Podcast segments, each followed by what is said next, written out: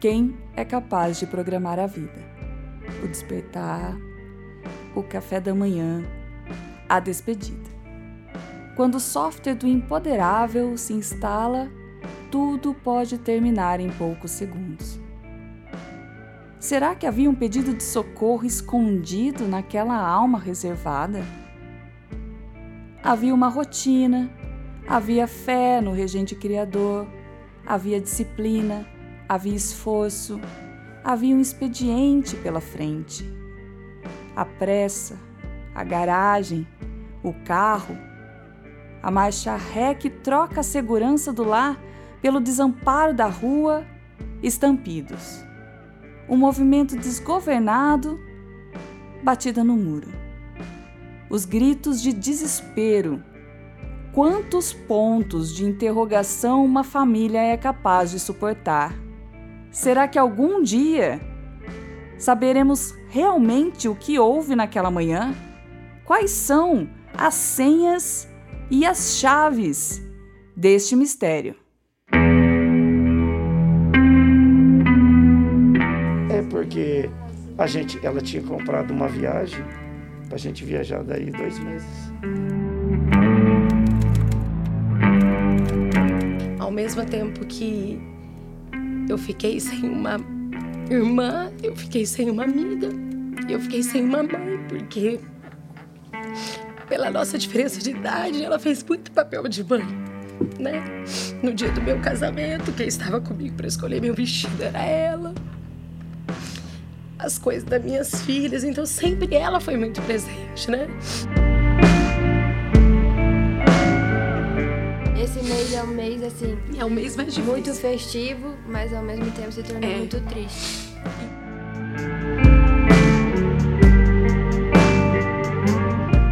É, vocês podem ter certeza que ela era bem humana, sabe? Muito boa, assim, muito. Como é coisa assim? Muito querida, muito mais é reservada.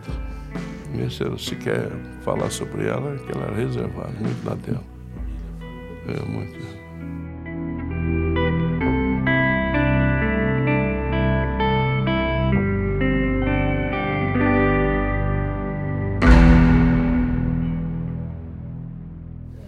Nunca me abraçava cedo. Aquele dia ela me abraçou e não queria me soltar. Louco, né?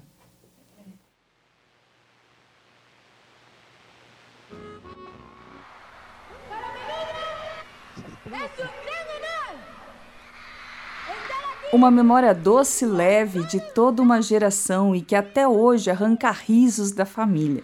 A passagem dos menudos por Londrina, no inverno de 1985.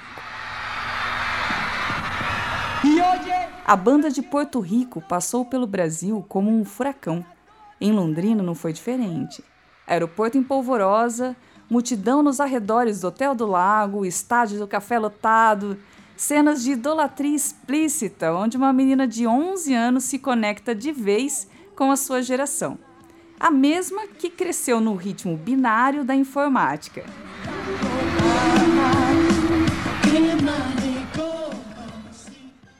A revolução digital havia engatinhado ao lado de Daniela, Aparecida, Novelle Pergo. E ambas deram passos mais firmes ano após ano. Foi naquele período onde o computador já começava a ser indispensável nas casas, nas empresas e nas repartições que a jovem da Vila Casone definiu o seu futuro profissional. Conhecida por ser destaque no time de handball do Colégio Estadual Willie Davis e por frequentar a Igreja Presbiteriana Filadélfia, Daniela praticamente garantiu seu lugar em um novo mundo com um emprego público e uma aptidão por computadores. O colégio e a igreja ainda estão no mesmo endereço, na Rua Guaranis, no coração de um bairro de traços históricos, com uma considerável coleção de casas de madeira que resistiram bravamente ao tempo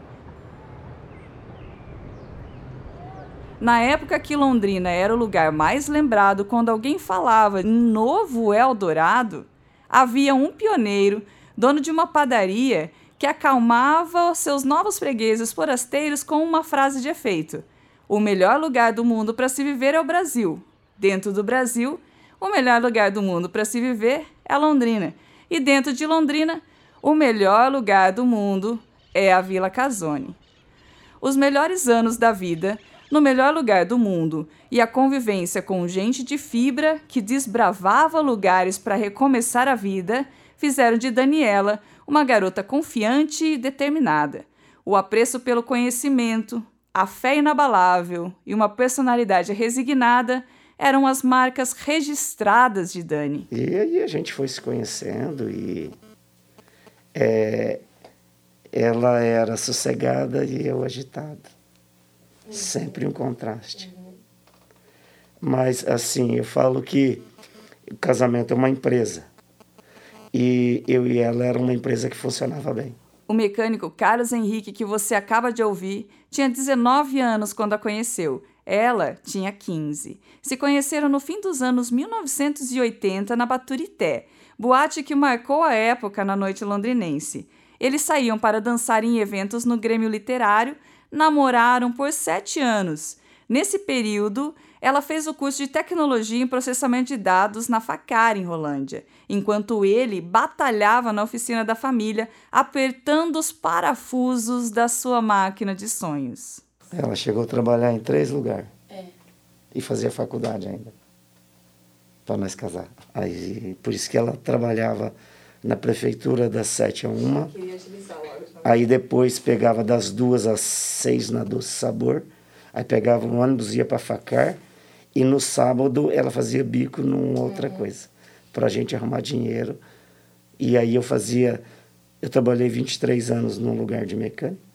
Aí eu ia à noite fazer bico lá na casa deles, tirar motor de carro. E no sábado? E no sábado. Ah, ia cortar grama ia também. Cortar grama. Nunca passou. É, era um sonho. Não, a gente comprou uma casa, reformou, né? E assim aconteceu. Logo depois de Dani conseguir a almejada estabilidade, aos 21 anos, ela havia assumido o seu posto de servidora pública do município de Londrina, como técnica de suporte concursada. Era 1995. A família se completaria alguns anos depois com a chegada de Natália. Mas Natália é um presente. Natália, ela não ficava grávida. E, e um dia a gente estava na igreja, ouviu uma ministração do pastor Silas. E desde então eu falei assim. Aí depois li um livro que chama Quarta Dimensão, da maior igreja da Coreia do Sul, um livrinho de Sagussura, assim. E aí a gente aí eu aprendi que a gente não, não, não recebe as coisas de Deus porque não sabe pedir o certo. Não adianta você pedir uma BMW se você não vai ter condição de manter uma BMW.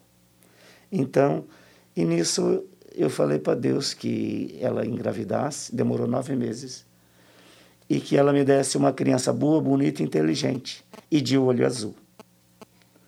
E eu fiquei batendo nisso. E aí, eu lembro até hoje, ela falou, tô grávida, né? Foi hoje e tal, aquela coisa. E aí ela nasceu e a primeira coisa que eu queria ver era o olho dela. E um dia antes, ela não deixou eu dormir, Deus me mostrou o rostinho dela certinho, igualzinho, nasceu. E aí o olho ficou e ficou. E assim, tenho gravado essa conversa, que foi uma amiga que gravou, e ficou e. Eles ficaram discutindo qual era a cor do olho. tem uma briga assim na gravação. Fez tudo pra mim. Tudo. É, eu tinha um sonho de ter minha festa de 15 anos. Fazia tudo, mas não tudo, entendeu? Não, corrigia da forma certa, né? Uma mãe correta, mas realizava os desejos, né? Esta é a dona de casa Heloísa Novelli de Freitas, a irmã caçula de Dani. Mais pra frente ela retorna ao episódio.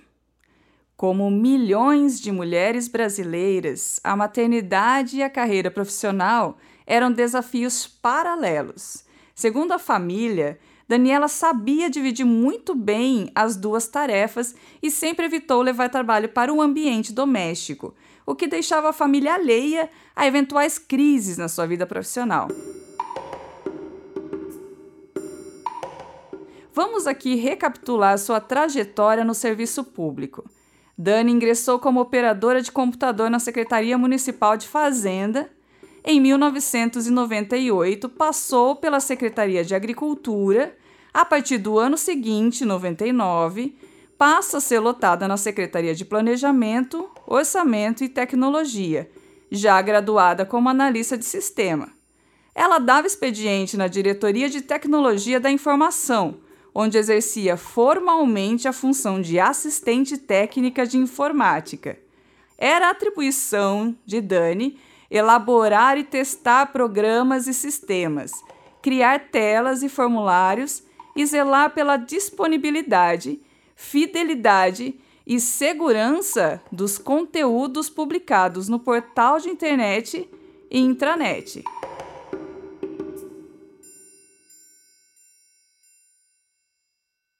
Enquanto Natália crescia e Dani aperfeiçoava seu conhecimento em plena revolução digital, a jovem mantinha seus vínculos comunitários em outra atividade. Nas horas que sobravam, uma comunidade religiosa aprendia com os seus conselhos. Ela e o marido participavam ativamente do Ministério de Casais da Igreja Presbiteriana. Estes grupos se reuniam em casas para leituras bíblicas, orações, louvores e até animadas confraternizações. Entre os fiéis da denominação, Dani era uma referência na vida religiosa. Também fora do templo, o pastor João Luiz Simonetti lembra deste trabalho. É, são grupos caseiros, né? Grupos caseiros que se reúnem nas casas. E eles, nesse momento, não. Não estava tão ativa, sabe? Ela esteve, antes, esteve muito ativa. Eles trabalhavam, tinham um trabalho muito forte com casais antes até da minha chegada lá, entendeu? Então ela era muito ativa. Ela e o Carlos, né? O casal. Mas é um trabalho feito para acolher os casais, para caminhar junto, para cuidar, entende? Trabalho bom que é feito pela igreja. A seguir, vamos contar uma fase da existência da servidora pública na qual sua fé impressionou a todos com quem convivia. Era 2018 e ela enfrentaria a sua maior provação. Londrina, 18 de julho de 2018. LMC e Daniela. No dia 23 de maio de 2018, acordei e fui ao laboratório LabMed colher exames de sangue e fazer uma ultrassom de abdômen total. Check-up de rotina para consulta com o Dr. Ricardo, meu gastro. Terminei os exames e fui trabalhar normalmente. Saí à tarde do trabalho, fiz minhas atividades rotineiras e voltei para casa. A Nath chegou do trabalho, se arrumou e eu também fui me arrumar, porque tinha combinado com o Carlos de ir no culto de quarta-feira na minha igreja, a Igreja Presbiteriana Independente Filadélfia. A van chegou, a Nath foi para a PUC e logo o Carlos chegou e foi tomar banho. Estávamos saindo de casa, já era quase 20 horas e recebi um telefonema do Dr. Ricardo me questionando se estava tudo bem comigo, se estava me sentindo bem, se tinha febre, dores e tudo mais. Achei estranho e no momento pensei que ele estava ligando para a paciente errada. Respondi que estava tudo bem e que, inclusive, naquela manhã tinha ido até o laboratório fazer os exames e a ultra para levar no retorno que tinha com ele. Foi então que ele me disse que o laboratório havia ligado para ele com muita preocupação, porque o meu hemograma estava todo alterado e era uma alteração muito grave. Como não tinha queixa de nada e eu estava bem, ele me perguntou se tinha algum hematologista que já tinha consultado. Então contei para ele que em 2007 tive um acompanhamento com o Dr. Roberto Coelho por uma alteração em meus linfócitos. O Dr. Ricardo então me orientou a ir logo na manhã de quinta-feira falar com ele, pois era urgente. Fomos para a igreja e fiquei apreensiva com tudo aquilo mas colocamos nas mãos de Deus e iniciamos uma campanha novamente com o tema: lançando sobre ele toda a vossa ansiedade, porque ele tem cuidado de vós. 1 Pedro, capítulo 5, versículo 7. Fomos na frente na hora da oração e coloquei para Deus a situação, mas achava que tudo poderia ser um engano. No dia 24 de maio de 2018, Fui ao trabalho cedo, normalmente, e aguardei o consultório abrir para agendar a consulta. Informei o acontecido e a atendente me fez um encaixe com a doutora Laura, pois o Dr. Roberto estava em um congresso. A doutora Laura me atendeu e analisou meu prontuário, pois no começo do ano tinha estado com o Dr. Roberto por conta de um gânglio no pescoço, mas estava tudo ok e esse gânglio sumiu. Na verdade, era uma contratura muscular persistente. A doutora Laura olhou os meus exames e verificou que havia algo errado mesmo. Conversou comigo de suas suspeitas de leucemia mieloide crônica ou trombo, não sei o que. Mas disse que deveria fazer os exames para confirmação e queria colher o cariótipo de medula óssea.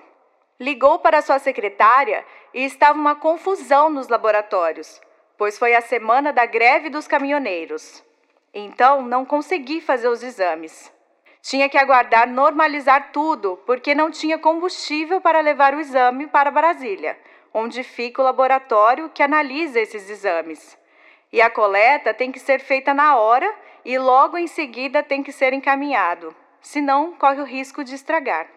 Fui embora com toda aquela informação e fiquei aguardando a greve acabar. A greve dos caminhoneiros aumenta o drama mas haveria outros obstáculos até que o diagnóstico de leucemia fosse confirmado. No domingo, passei mal. Muita fadiga, um cansaço terrível, um abatimento. Mal consegui falar. Fui para a casa da minha mãe almoçar, achando que ia melhorar, mas mal consegui comer e depois da comida piorei.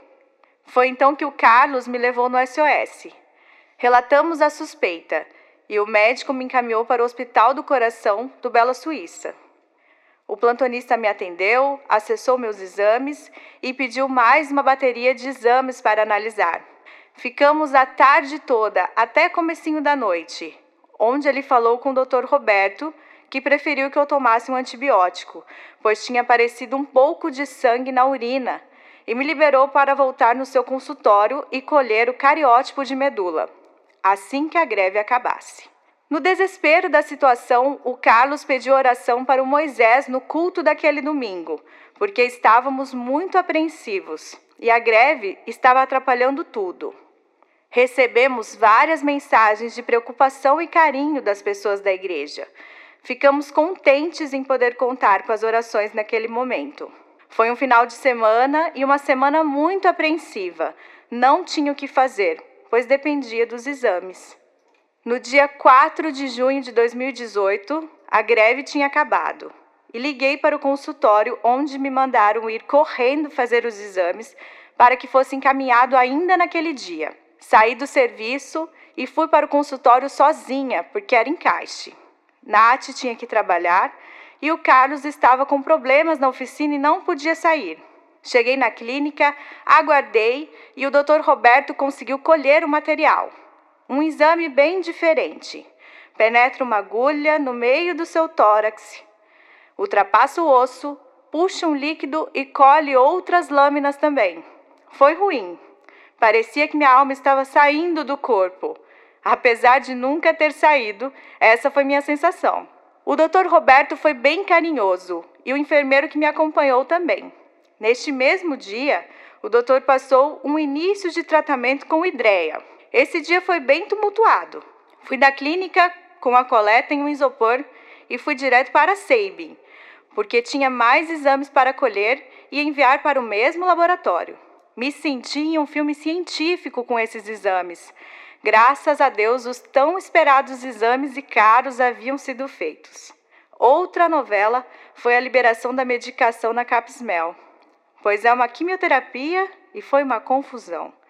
Tive que voltar na clínica, preencher outros papéis, mas graças a Deus, tudo liberado. No dia 13 de junho de 2018, fiz mais uma coleta de hemograma e outros exames. Meu presente de nível. Completei 44 anos. No dia 15 de junho de 2018, tive um retorno com a doutora Laura, porque o doutor Roberto estava em viagem e veio a confirmação: LCM, leucemia mieloide crônica. Neste dia foi passado o meu tratamento, que seria uma quimioterapia oral com Glivec 400 miligramas. Esperei a liberação da Capsmel e na segunda-feira, dia 18 de junho de 2018, comecei o tratamento. Família, amigos e colegas formaram uma corrente de energias positivas. A força externa, mas principalmente a fé interna, explica a experiência que ela relata com todos os detalhes. No domingo, a Elô me chamou para irmos à sua igreja, pois o pastor Fábio estaria ministrando. A mensagem foi maravilhosa e já estava cheia com a mensagem que ele trouxe. No final, a Elô me chamou e fomos até ele para ele orar por minha vida. Foi tremendo. Cheguei perto dele e não abri minha boca. Ele estava orando por uma irmã e no meio da oração, Deus começou a falar com ele da minha vida. O Senhor me dizia assim: Tem um anjo de branco atrás de você, um anjo médico, e estou vendo todo o sangue do seu corpo sendo bombeado. Deus está trocando o sangue do seu corpo. Nisso, senti o meu corpo todo esquentando e ele não sabia de nada que estava acontecendo. Só dizia que o que ele via era tremendo, maravilhoso e o céu estava em lágrimas. Foi tudo muito forte, tudo o que estava acontecendo. Também veio para confirmar as orações do pastor Silas, que ora comigo, pedindo para Jesus entrar com sua mão poderosa e trocar o sangue do meu corpo. Nesse dia, tivemos certeza que a cura se completa em minha vida. Mesmo assim, continuo com o tratamento como o médico está me orientando pois vamos comprovar a cura com todos os exames. Com 15 dias de tratamento, precisei realizar um novo exame de sangue para saber como estava. Tive retorno com o Dr. Roberto, que ao abrir os meus exames brincou comigo que aqueles exames não eram meus, pois estavam ótimos. Manteve o tratamento e teve alguns ajustes devido aos efeitos colaterais, como enjoo, dor de cabeça e muito inchaço no rosto agendamos uma nova consulta. Durante esses dias, tive vários conflitos de remédios que eu já tomava há algum tempo e tive que ajustar conforme os dias iam passando. Precisei parar de tomar o antidepressivo porque me sentia muito mal. Ficava completamente transtornada, sem raciocínio nenhum quando tomava ele. Entrou em conflito com os outros remédios. Foi difícil, mas conseguimos ajustar. Estou me adaptando somente com o Donarém durante a noite, pois dá muito sono. Colhi os exames em 5 de agosto de 2018 e no dia 9 de agosto de 2018 fomos para uma consulta com o Dr. Roberto. Novamente os exames estão ótimos. Somente a tireoide que alterou e vou precisar passar com a doutora Rosângela para ajustar a dose. O Dr. Roberto pediu para confiar nele e não ouvir bobagens que as pessoas dizem e até muitos médicos desinformados. Olhou em meus olhos e pediu para eu confiar nele e, quando tiver dúvidas, tirar somente com ele. Disse que essa doença hoje está muito tranquila para ser tratada e eu estou indo muito bem no tratamento. Uma notícia ótima é que tiramos o ASS e ele passou uma nova fórmula do Glivec, que causa menos efeitos colaterais. Bom, hoje é 13 de agosto de 2018 e os efeitos colaterais já estão bem mais fáceis de suportar. Diminuiu bastante o inchaço do rosto, graças a Deus. Estou me adaptando também com esse novo tratamento para a depressão, que é um desafio na minha vida. Louvo a Deus pela minha família e suas orações que estão me ajudando muito. Ao meu esposo amado por ser incrível em me ajudar com todas as dificuldades que estamos passando. Este texto foi escrito por Dani para ser lido cinco anos depois do diagnóstico, como testemunho público para os fiéis da Igreja. Sua publicação aqui na série Banco dos Réus foi autorizada gentilmente pela família. A gente achou que era uma alteração no exame normal, né? Porque ela já tinha tido uma alteração uns anos atrás e não foi nada. Daí não foi o médico dela que atendeu, foi uma, uma outra médica pra falar, né? Daí ela falou assim: ah, você tá com leucemia, não sei o que, não sei o que. Daí eu quase tive um troço e ela tava lá bem tranquila. Ah, mas tem tratamento? Tem. Eu vou morrer? Não, é tratável. É... Mas daí eu levei um choque. Daí eu liguei pro meu pai, nossa Daí ele ficou apavorado, porque quando você pensa em leucemia, né, já pensa que a pessoa vai morrer. Daí o meu pai, ele esqueceu que a minha avó é muito apavorada, né? Daí ligou pra ela, falou: "Ai, a Dani vai tá com leucemia". A minha avó já achou que ela tava morrendo. Nossa, Ela ficou desesperada. Daí a minha mãe logo me deixou no trabalho, que eu tava trabalhando na época. E daí ela foi lá na minha avó. Daí ela falou: Mãe, calma, não vou morrer. O médico falou que é tratável, né? E ela tinha muito problema no, no- de saúde, assim, em relação à coluna, né? Ela já tinha operado desfiladeira e coluna. Daí ela sentia muita dor, né? Daí ela falou assim que se fosse pra ela ter essa doença, né, e pra ela não sentir tanta dor igual ela sentia, que seria bom, porque daí ia, Deus ia estar tratando ela, porque ela sentia muita dor. Ela sempre muito centrada, né? Até no momento que a gente que tinha que ajudar, ela que passava tranquilidade, né? Depois de ficar afastada um curto período por conta do tratamento, a servidora municipal voltou ao trabalho no início de 2019. Seu expediente continuava o mesmo, das sete da manhã a uma hora da tarde. A única diferença na rotina foi o local de trabalho, que passou a ser uma sala reservada no prédio da prefeitura. O isolamento se justificava pela baixa imunidade típica dos pacientes de Não leucemia. ela não sofreu com a leucemia, ela sofreu bastante. Sofreu. Ela teve hipersensibilidade ao frio, então até no trabalho dela teve que ter uma mudança de tudo por causa disso. Ela ficou afastada um tempão. Até acertar A- a medicação, é. ela sofreu muito. né? acertar a medicação, eles arrumarem um lugar para ela ficar lá na prefeitura, porque a sala lá era muito gelada, ela não conseguia ficar. Ela teve depressão pós-parto, você entendeu? Uhum. Foram 20 anos. É, daí nessa época ela sofreu um pouco com a depressão também. Daí foi uma sequência assim de fatores, né? Daí até a prefeitura arrumar um lugar para ela ficar tudo, demorou, mas ela não ficou muito tempo nesse lugar que eles arrumou. Ficou bem pouco. Em pouco tempo. É, a- acho que a DTI é no segundo andar, ela ficou no térreo. Junto. Tem uma assim. roletinha ali, dela ficou entrando ali. Acho que perto do pessoal de redes, eu acho. Ela ficava só, só ela naquela sala. Só ela. Sozinha. Não, Eu acho que ela voltou de Ah, atestado. seis Uns meses. seis meses no máximo. Acho que menos, Menos ainda. nem isso, né? Mas ela ficava bem. Ela afastada. trabalhava para o departamento normal, só nessa sala isolada.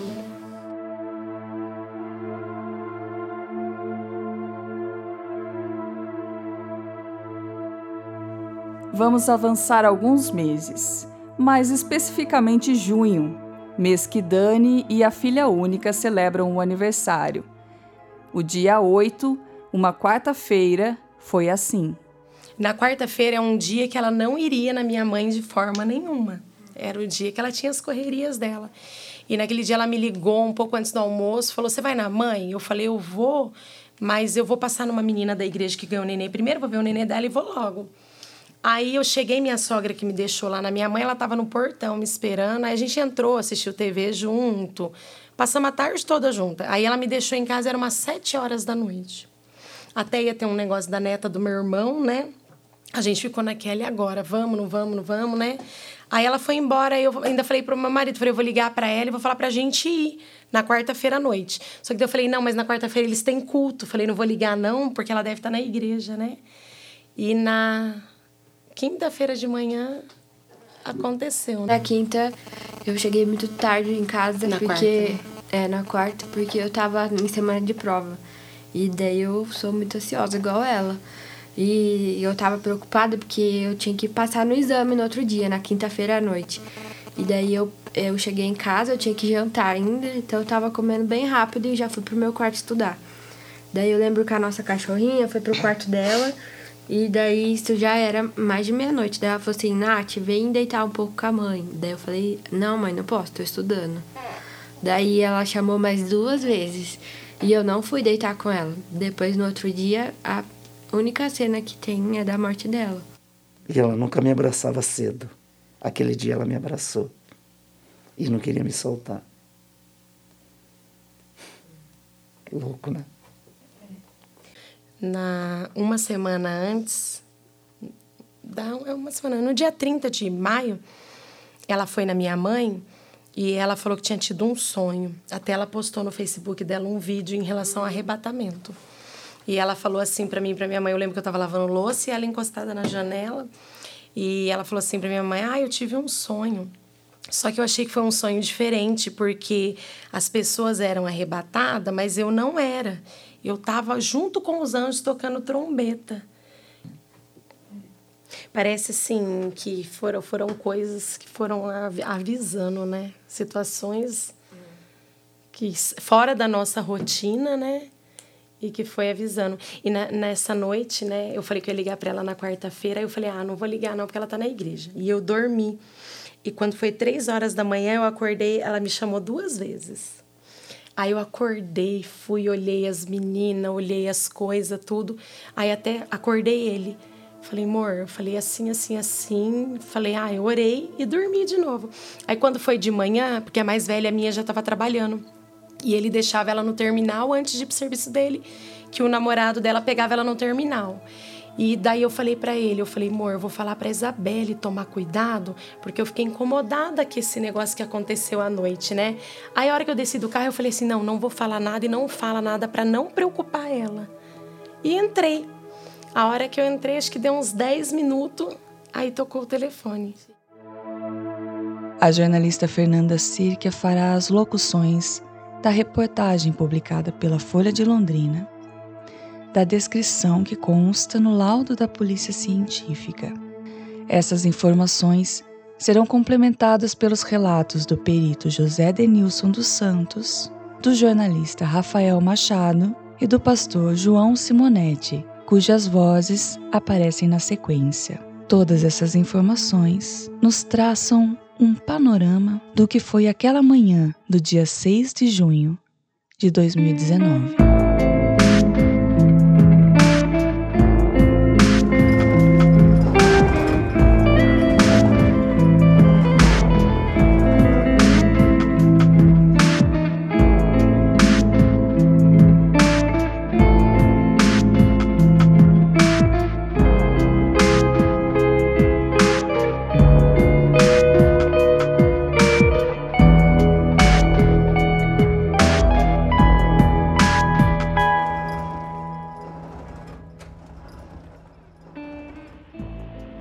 Funcionária da Prefeitura de Londrina foi morta dentro de seu carro ao sair de casa na manhã desta quinta-feira na zona sul de Londrina.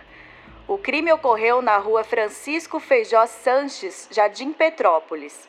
Daniela Aparecida Novelli Pergo, 44 anos, atuava na Diretoria de Tecnologia de Informação do município e seguia para o trabalho quando foi atingida por quatro disparos de arma de fogo.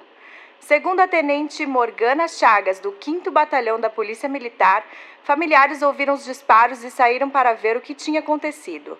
Quando cruzaram o portão, viram o corpo no banco do motorista. O local foi isolado para que os peritos do Instituto de Criminalística realizassem os trabalhos. O perito José Denilson Santos, da Polícia Científica, contou que a funcionária pública foi morta já no veículo. Pelas imagens de câmeras de segurança, ele afirma que é possível ver um homem que teria se escondido em um recuo, esperando a vítima sair de casa para atirar. Ele não roubou nada, apenas teria efetuado os disparos e fugido em seguida. Ao deixar a residência, sozinha, por volta das 6 horas e 30 minutos, a servidora foi atingida por quatro tiros, três no rosto e um no pescoço.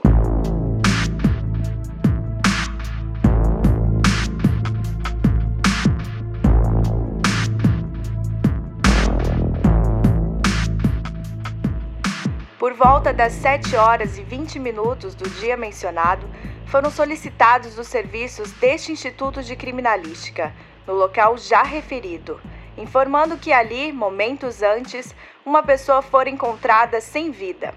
De posse desta informação e tendo comparecido ao local por volta das 7 horas e 40 minutos, foi constatado que se tratava da morte da pessoa apontada como sendo Daniela Aparecida Novelli Pergo. O cadáver da pessoa encontrava-se sentada sobre o assento do banco anterior esquerdo, com o tronco levemente inclinado para a direita, presa ao cinto de segurança do veículo. Tratava-se de pessoa do sexo feminino, de cor branca, cabelos castanhos, aparentando idade de 45 anos, trajando por ocasião do exame blusa de linha de cor preta, blusa de lã de cor vermelha, calça de cor preta, botas de cor preta, luvas de lã de cor preta. Naquele dia ia dormir até mais tarde, porque eu tinha ganhado uma folga e ia estudar. Então ia acordar mais tarde, né? Encontrar ela uma hora.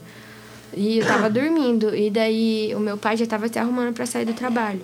Daí o meu pai escutou os barulhos dos tiros e já saiu correndo do banheiro para me acordar. Daí eu lembro que eu escutei os barulhos dos tiros e eu lembrava. E eu não sei, acho que eu achava que era um sonho. Daí na minha cabeça eu lembro certinho que apareceu que eu tinha que falar: Nossa, mãe, você escutou os barulhos de, de uns tiros que teve aí? Porque eu achava que não era na minha casa. Daí nisso que eu pensei, o meu pai entrou no quarto e falou assim: pegaram sua mãe no portão.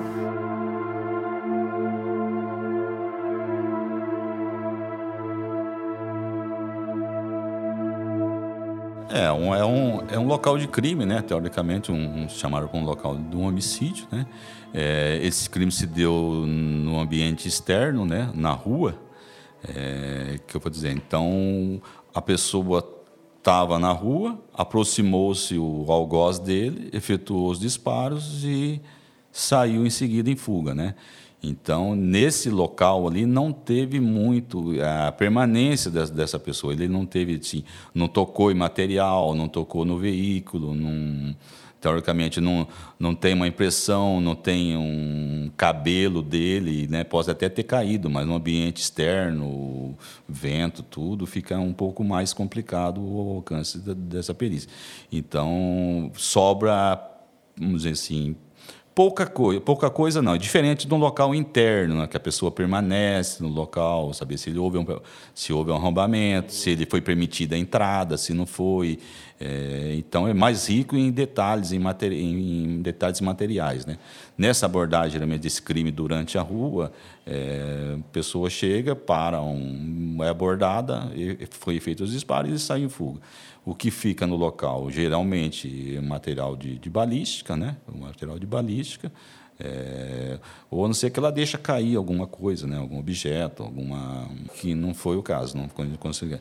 É, a, a, pessoa estava saindo do, do, portão da sua casa, ela já, te, já teria saído para a calçada com o seu veículo, ela estava com o cinto de segurança fixado e chegou uma pessoa a pé, né? não teria descido de nenhum veículo, e efetuou os disparos ali com o vidro fechado mesmo. O carro estava com o vidro fechado, chegou na, na, porta do motorista e efetuou os quatro disparos ali próximos e, em, sequência. Então, os tiros foram próximos, né, na verdade, queima-roupa, mas por lado de fora do veículo. Foram praticamente encostados o, o revólver, uma, foi um, um revólver, porque não ausência de uma, uma arma não automática, é, foi encostado no vidro, né? No vidro. Então, e próximos, como, como eu disse lá, é, foi encontrado um, um, projétil né, que transfixou a cabeça da, da vítima e ficou, foi encontrado na hora no local. É, um chumbo nu com massa ali de característica de ser uma arma um, é, calibre 38. Os outros três é, projetos ficaram alojados, depois foram no Instituto Médio Legal, que foi extraído esses projetos e se encontra no, no, no, na custódia da, da criminalística, da polícia científica, para um eventual confronto balístico. Caso seja apreendida uma arma suspeita, é feito esse confronto balístico para saber se é, foi essa arma.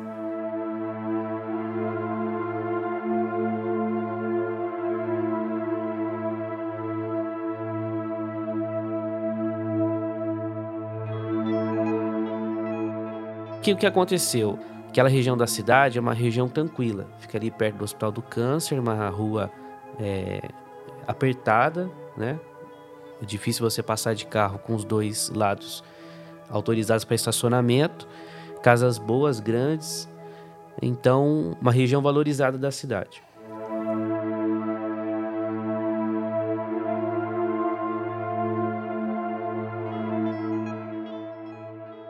Uma perda é, ela é extremamente dolorosa, né?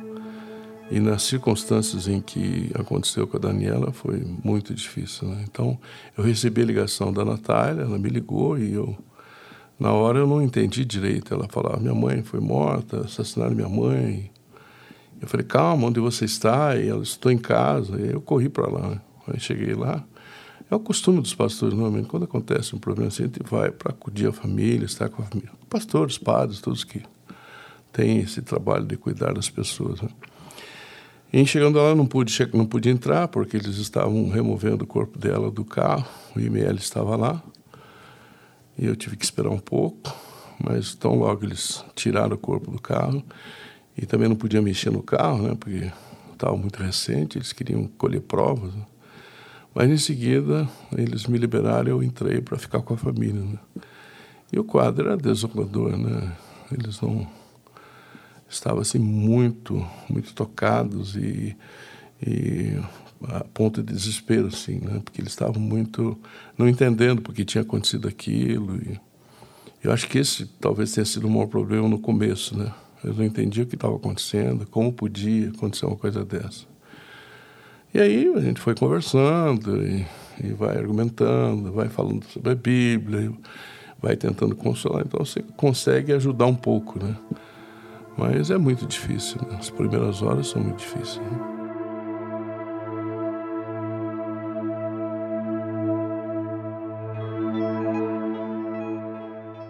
Os sinais de execução e o fato de Dani ser servidora municipal fizeram o crime desencadear uma onda de especulações que varreu Londrina. Vinte dias depois, um assassinato nas mesmas circunstâncias induziu a opinião pública a ligar os dois episódios. Em uma rua tranquila, na Vila Casone, este é o bairro onde a Dani morou, estudou e ia aos cultos da igreja presbiteriana, lembra? Carlos Evander Azarias foi morto em casa, também com fortes indícios de execução.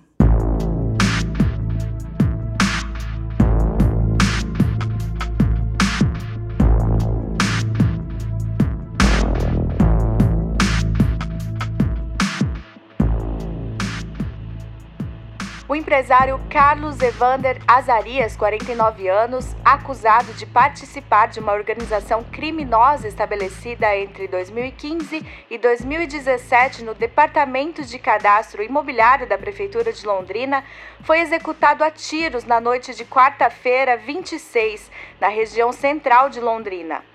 A Polícia Militar afirma que o crime foi por volta das 20 horas e 30 minutos na casa do empresário, na rua Sampaio Vidal, Vila Casone. Uma pessoa de capacete chegou ao local e o chamou no portão. Em seguida, desferiu vários disparos com uma pistola. Segundo a criminalística, foram recolhidos sete estojos de calibre 9 milímetros na casa. A princípio, todos os disparos atingiram a vítima na cabeça, mas devido à quantidade de sangue, não foi possível precisar o número exato de tiros. Azarias estava com tornozeleira eletrônica, medida relacionada à pena decorrente da ação que resultou da Operação Password, e estaria instalando um chuveiro quando foi chamado pelo atirador, que teria levado cerca de 30 segundos para cometer o crime. O corpo será velado e sepultado no Parque das Alamandas, região oeste, na tarde desta quinta. A Polícia Civil investiga o caso. O delegado de homicídios João Batista dos Reis pronunciou-se apenas por uma nota, confirmando que as características do crime indicam que se trata de uma execução. Azarias possuía diversas passagens policiais por crimes como roubo, posse de armas, associação criminosa, receptação e estelionato, diz a nota. Logo após o crime, os policiais tentaram apreender aparelhos celulares usados por Azarias, mas nada foi localizado e o autor do crime nada subtraiu da residência. A nota ainda informa que nenhum celular foi localizado na casa, nem mesmo com os familiares da vítima. A polícia ressalta que não há nada até o presente momento que indique que o crime tenha relação com a Operação Password, conduzida pelo GAECO, o Grupo de Atuação Especial de Combate ao Crime Organizado, que investiga fraudes no IPTU, Imposto Predial Territorial Urbano em Londrina.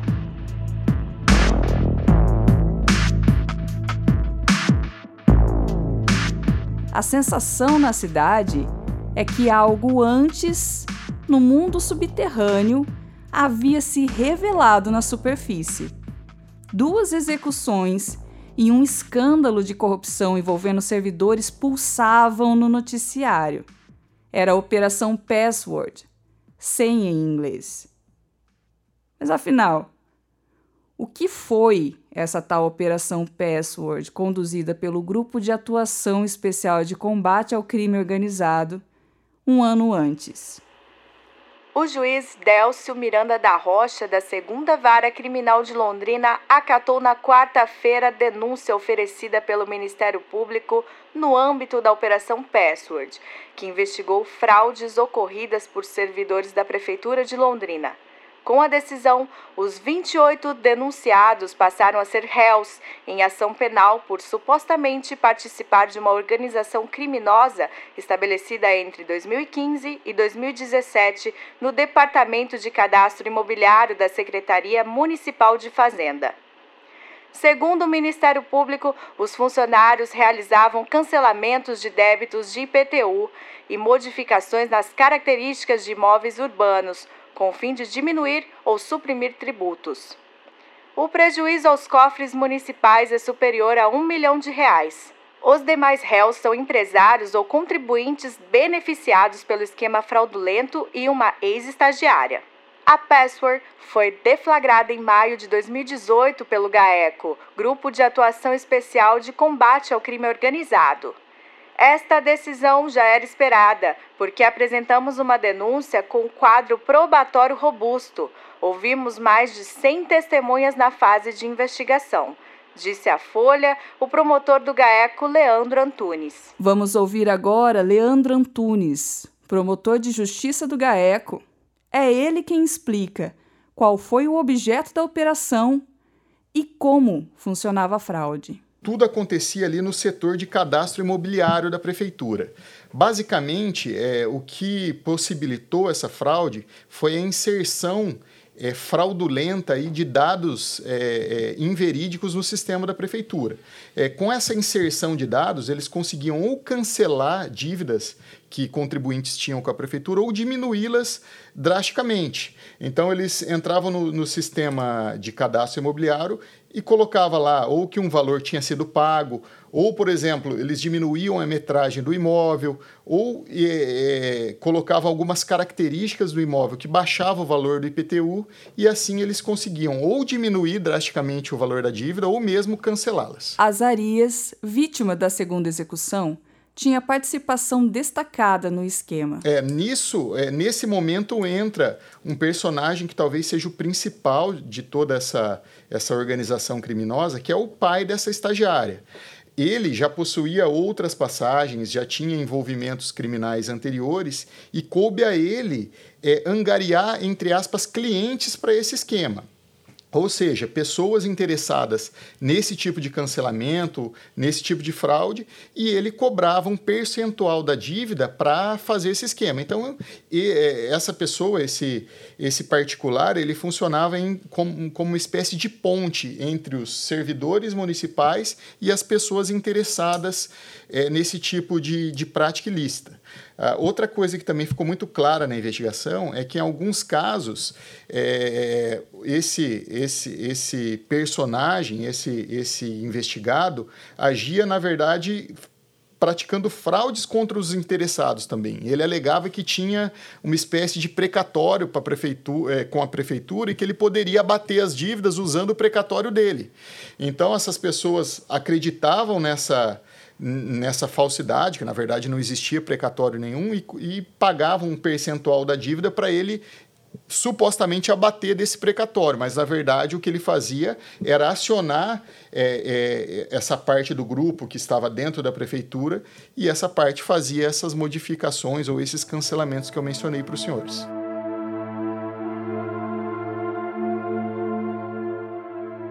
No caso de Azarias, o assassinato tinha uma relação mais clara com a operação. No caso da morte de Daniela Pergo, também pairavam suspeitas. No dia seguinte à morte dela, questionado pelos jornalistas, o promotor Leandro não descartava que a motivação do assassinato da servidora poderia estar relacionada à password já na noite do, do assassinato da Daniela Pergo, eu recebi diversas informações, diversas ligações, jornalistas me, me, me procurando e tentando fazer essa ligação, né? Inclusive, eles já afirmavam que eh, tinham matado uma das informantes do, do caso Password. Mas, assim, o que eu posso é, é, dizer é que a Daniela nunca foi uma informante desse caso, ela nunca chegou ao GAECO e trouxe informações, pelo menos diretamente isso não aconteceu. Isso não exclui a possibilidade de eventualmente ela ter conhecimento de ilegalidades. O que eu posso afirmar como autoridade que é, atuou nesse caso é que ela nunca chegou para nós, nunca prestou um depoimento formal e nem informalmente trouxe informações.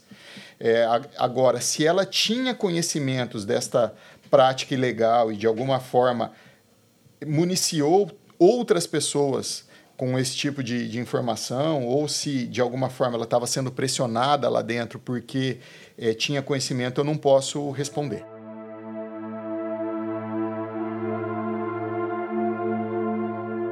Daniela não estava entre os 28 denunciados pelo GAECO, porém a sua função na prefeitura aumentava os rumores. Afinal, Dani trabalhava na diretoria de TI, em uma gerência responsável por cuidar do sistema tributário. Ainda tinha outro detalhe: Dani já havia trabalhado na Secretaria de Fazenda.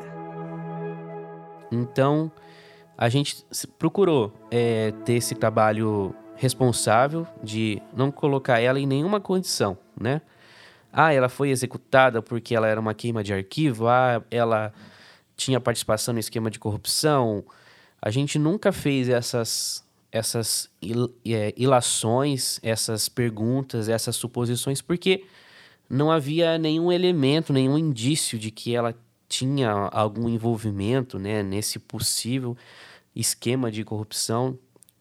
Não há nem confirmação, pelo menos oficial, dessa, desses dois fatos, né, da operação e a execução dela. Então, como é que a gente vai é, ser irresponsável, né, jornalisticamente falando, em acusar a Daniela de um, um, indício de corrupção ou de que ela estava sendo foi uma queima de arquivo, né?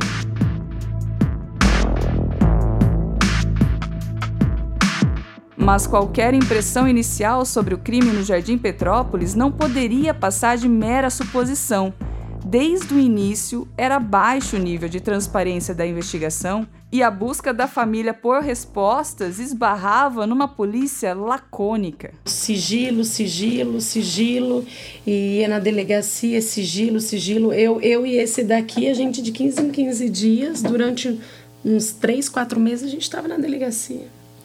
Só que daí não tinha retorno, né? Não tinha retorno. É, ah, estamos investigando e pronto. Não tem o que falar. Não tem o que falar. Precisa falar. Não podemos falar porque está em segredo de justiça, mas a gente é família, né? E daí também.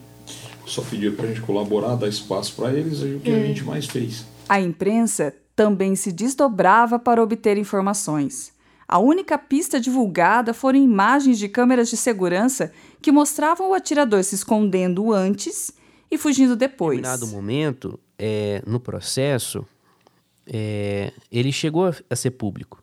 Eu tive acesso ao processo porque o delegado de homicídios informou ao Ministério Público que, olha, eu acredito que o sigilo pode ser derrubado porque a gente investigou, investigou, não, digamos assim, não conseguimos apontar nenhum tipo de suspeito e tal. E o Ministério Público, isso, se não me engano, foi no ano de 2020, 2021, metade de 2021.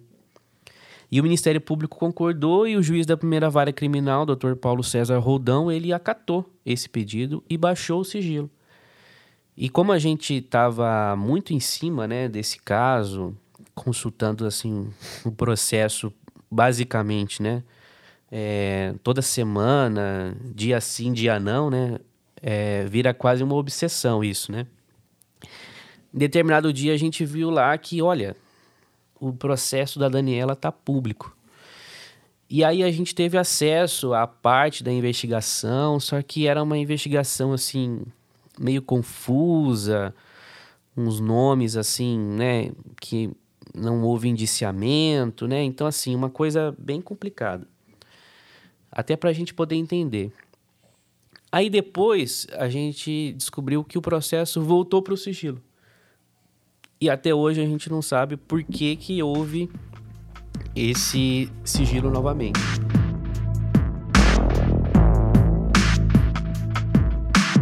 Em 2020 e 2021, quase nada do mistério de Daniela foi decifrado.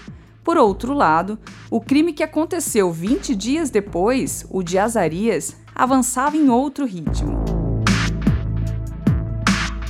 Enquanto o inquérito sobre o crime do Jardim Petrópolis foi encerrado apenas no final de 2021, o da Vila Casone foi concluído um ano e meio antes. No caso de Azarias, ao longo da investigação foram identificados dois supostos envolvidos. O que seria o mandante foi detido temporariamente em julho de 2020. Tem que lembrar que este mandante era um dos 28 denunciados pelo GAECO na Operação Password. O outro envolvido no assassinato de Azarias, o que teria atirado nele em sua própria casa, foi assassinado também em 2019. A Folha contava essa história na edição do dia 14 de julho de 2020. A Delegacia de Homicídios prendeu nesta segunda-feira 13 um homem que é apontado como mandante do assassinato do empresário Carlos Evander Azarias. Ele foi morto a tiros em sua casa na Vila Casone, região central, no dia 26 de junho de 2019 e é considerado pelo Ministério Público como chefe de um esquema de fraude no IPTU de Londrina. A investigação foi batizada como Operação Password. O suspeito foi preso temporariamente, mandado que vale por um mês e pode ser prorrogado pela Justiça. Em entrevista coletiva, o delegado João Batista dos Reis informou como os investigadores chegaram até o rapaz. Foi uma apuração complexa. A mulher do Azarias tinha o costume de ajudar moradores de rua. Uma dessas pessoas que já conhecia a casa aproveitou para furtar o celular dele. Ela tentou vender, mas o comprador desconfiou que se tratava de um objeto de furto e entregou o aparelho na delegacia. Disse. O celular, um iPhone, teve o acesso quebrado mediante autorização judicial pelo setor de inteligência da 10 Subdivisão Policial. Encaminhamos o material para a perícia, que identificou conversas entre a vítima e o suposto mandante sobre uma dívida envolvendo um apartamento. Essa discussão começou porque o suspeito teve os bens bloqueados na password e entendia que o Azarias deveria ressarci-lo pelos prejuízos que teve, apontou Reis. O delegado pontuou que o criminoso que teria executado o empresário morreu no ano passado. Ele explicou como o rapaz teria combinado a morte de Azarias com o mandante. Os dois ficaram presos na PEL 2 em 2013 por suspeita de tráfico de drogas. Portanto, tiveram contato próximo.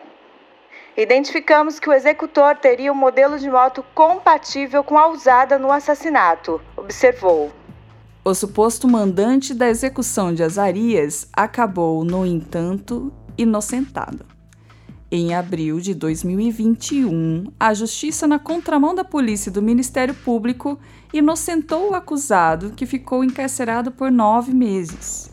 O juiz da primeira vara criminal, Paulo César Roldão, argumentou que os indícios eram frágeis, não sendo possível estabelecer uma ligação entre o mandante e o executor do assassinato. No caso de Daniela, ninguém foi preso e nenhuma novidade foi divulgada. Nos bastidores, porém, circulava um boato muito forte, contrariando todos os indícios. A linha de investigação que prevaleceria era de que Daniela havia sido vítima de um latrocínio, que é roubo seguido de morte. A equipe da série Banco dos Réus confirmou esta informação. O inquérito foi concluído no fim de 2021 e a denúncia do Ministério Público corroborou com a tese de latrocínio e foi entregue à Justiça em abril deste ano. Todos os que estiveram naquela manhã na rua Francisco Feijó Sanches, no entanto, são categóricos em dizer que as características do crime não eram compatíveis com o latrocínio. Concordam com isso a polícia científica, os repórteres, a família e os amigos. Sim, características de execução. Foram os quatro tiros, foram próximos e de uma vez. A bolsa estava lá, os seus pertences, carteira, celular, a bolsa de, de, de uso diário da, da, da mulher. É, e a família também não relatou a ausência de correntinha, alguma coisa. É, o, isso, o algoz não, não, ele não, ele não abriu o veículo, né? Ele, ele, ele atirou por de, de, de fora com. A... Ele não acessou a cabine Não acessou. É, o, o, ela estava já com cinto de segurança, tudo, mas não, não teve o contato dele, é, com, a, com a vítima, né? Realmente atirou do lado externo e foi embora. Entre eles aqui eu vou ser sincero. Eu, particularmente, não acredito no que no que foi falado, que a polícia falou, que foi um assalto. Eu, eu não acredito. Você entendeu? Eu, particularmente, meu, não sei a opinião deles, né? Mas eu, na minha opinião, não acredito. Uhum. Entendeu? Que eu, eu, eu acho que tem, tem muita brecha, tem São muito furo aí. Porquê, muita, né? muita São coisa, sabe? Uhum. Então, eu não acredito que, que foi simplesmente uma pessoa que tramaram, tramaram lá do. Ah, preciso de um carro para tá, papapá, igual do. E uhum. foi lá e. Tá. E, e, aconteceu o que aconteceu. Não, eu não acredito. Não. A gente fala assim, né? Andei muito por aí, vivi muita coisa. Não sou nenhum bandido, nenhum malandro, nada. Sempre trabalhei, graças a Deus, sempre mantive minha família. Mas a gente, você vive, você conhece, né? Sim, você sabe. Experiência, né? É, o que eu, que eu sinto assim, só que ela era uma pessoa muito querida, assim, entendeu? E eu acho que todo esse episódio ela ficou um pouco, não sei, não sei explicar, meio desgastada, assim, ficou sem saber o que aconteceu, por que, que ela faleceu, por que. que... Então, eu acho que não sei exatamente o que, que vocês estão trabalhando, né? Mas acho que não é muito justo o que aconteceu com ela, assim, sabe? A imagem dela, entendeu? Não sei exatamente o que aconteceu também, até hoje ninguém trouxe algo que seja muito claro, né? Mas eu percebo assim que eu vi comentário já, né, que ela estava devendo, que não sei. Isso não é verdade, entendeu? É que parece que ela tinha culpa, entendeu? Parece que ela as pessoas comentando, via ter reportagem em canais de televisão.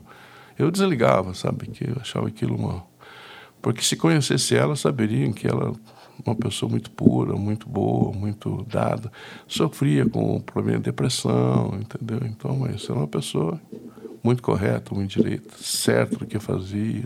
Bom, meus ouvintes, para que vocês cheguem às próprias conclusões, vamos esclarecer aqui as diferenças entre duas tipificações delituosas: o homicídio e o latrocínio. Não são apenas dois tipos de assassinatos, há outras nuances que os diferem, e quem veio explicar aqui as características desses dois crimes para nós é a advogada Melina Maria Vilela Ferreira. O latrocínio, ele está na lista dos crimes contra o patrimônio, né? Então ele é uma é um roubo, é subtrair co coisa alheia, coisa móvel de alguém e com resultado morte. E essa pena começa de 20 a 30 anos né, para quem cometeu esse crime. Não vai a júri popular. É a motivação do crime, né? Eu entro para roubar e mato essa pessoa. É, eu entro, eu quero o patrimônio da pessoa. É a minha vontade que vai definir o que é latrocínio, né? Já no homicídio é a vontade de matar alguém, né? É o é o crime contra a pessoa. Além dessas distinções, há um elemento importante nesta história: a instituição do tribunal do júri, o que pode alterar a estratégia da defesa e Bom, da acusação. Os crimes que vão para tribunal do júri é, são crimes dolosos contra a vida. Então, o legislador procurou proteger a pessoa em si da, da questão do, do homicídio. Homicídio, infanticídio, aborto. E também procurar um processo mais democrático. de colocar a população ali para julgar também, não deixar só a cargo de um juiz. Claro que a somatória das penas, quem vai quem vai ditar é o juiz. Mas ali, se houve a intenção de matar, se houve motivo torpe. Ao contrário dos outros episódios, a apuração do mistério de Daniela não conta com o acesso aos autos do processo e nem mesmo do inquérito. Ao solicitar este acesso, tivemos a seguinte resposta do Judiciário: Em que pese o pedido de habilitação de terceiros nos autos, como bem apontado, os autos tramitam sob sigilo médio e conta com testemunhas sigilosas, razão pela qual indefiro o pedido de acesso. Intimem-se. Délcio Miranda da Rocha, juiz de direito. Antes de indeferir o nosso pedido, o magistrado consultou o Ministério Público e eis o parecer. Não é possível conceder acesso aos autos. Nesse sentido, este juízo deve apreciar o requerimento, levando-se em conta que o processo encontra-se atualmente sob sigilo médio e conta com testemunhas sigilosas, cuja identidade deve ser preservada. O mesmo deve se dar no tocante aos procedimentos que seguem em apenso, que tenham algum nível de sigilo que impeça seu acesso. Londrina, 3 de junho de 2022. Rodney André Cecel promotor de justiça.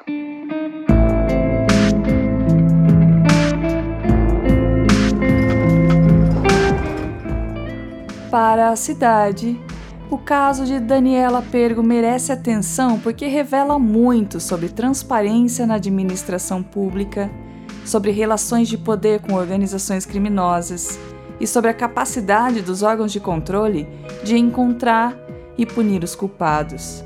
Para a imprensa, é difícil encontrar um caso com tantos desafios: o de investigar, o de revelar a verdade para a opinião pública curiosa e vigilante, o de não esquecer os aspectos humanos envolvidos na história, o de honrar sua função primordial, que é fiscalizar o poder, seja ele econômico, político ou judiciário.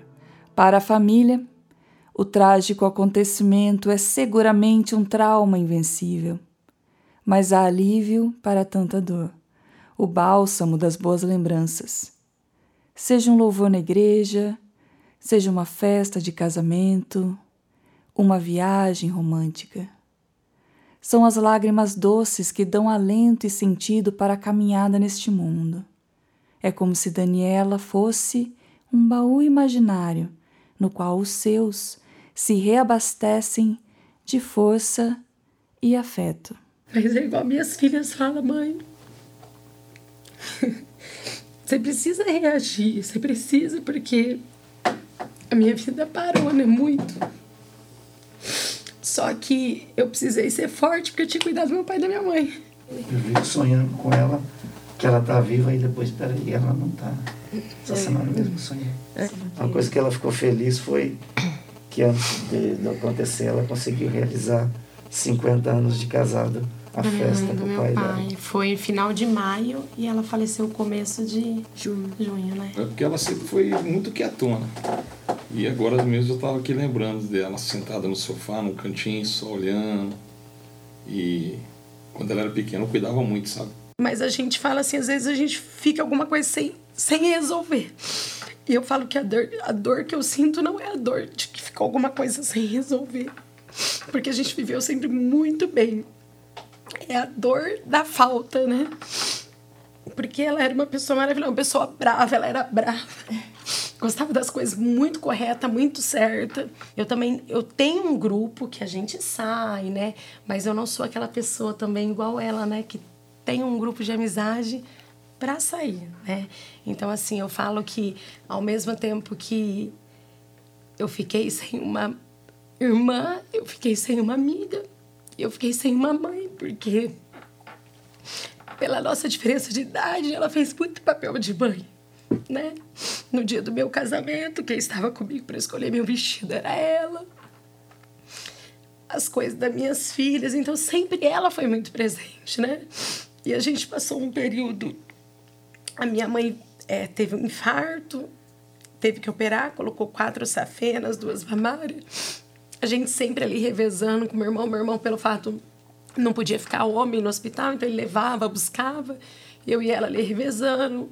Depois disso a gente passou com meu pai. Meu pai teve câncer de próstata, mas graças a Deus também tá bem. Então a gente sempre muito nós, né? Sempre muito. O que, que vocês querem? Acho que pra mim é mais justiça. Justiça, né?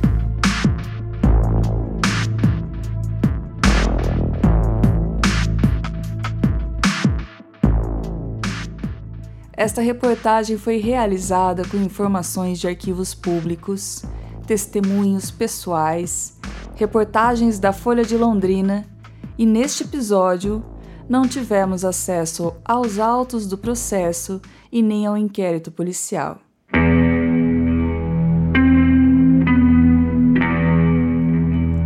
O Banco dos Réus é um audiodocumentário produzido pela Folha de Londrina com o apoio do ICFJ, Centro Internacional para Jornalistas, Meta Journalism Project, ANJ, Associação Nacional de Jornais, ANER, Associação Nacional de Editores de Revistas. Para vocês não enjoarem da minha voz enquanto eu falo para vocês toda essa história, eu convidei aqui para narrar comigo a jornalista Fernanda Sirkia, que foi a voz que vocês escutaram na narração de todos os documentos e as notícias de jornais. Esse documentário foi produzido por uma equipe multiprofissional que vai da reportagem à edição, da pesquisa à documentação, do som ao impresso. A apresentação deste programa foi feita por mim, Patrícia Maria Alves. A locução é de Fernanda Sirkia Produção multimídia de Juliana Gonçalves. Nosso entrevistador e roteirista é o Lúcio Flávio Moura. Produtor de audiovisual Celso Felizardo. Documentarista Vitor Ogawa. Nossa coordenação do impresso está a cargo de Adriana Decunto. O design de som é de Tiago Franzin. A identidade visual do Banco dos Réus é de Rafael Pereira Costa. Nosso produtor é o Pedro Rosa estagiária de produção e reportagem Ana Júlia Gabas. A pesquisa e documentação foi feita por uma equipe que tem Yuri Pereira, Lara Bride, Stephanie Zacchio, Alice Rezende e Vitor Struck. A mentoria ICFJ e Meta é de Luiz Fernando Bovo.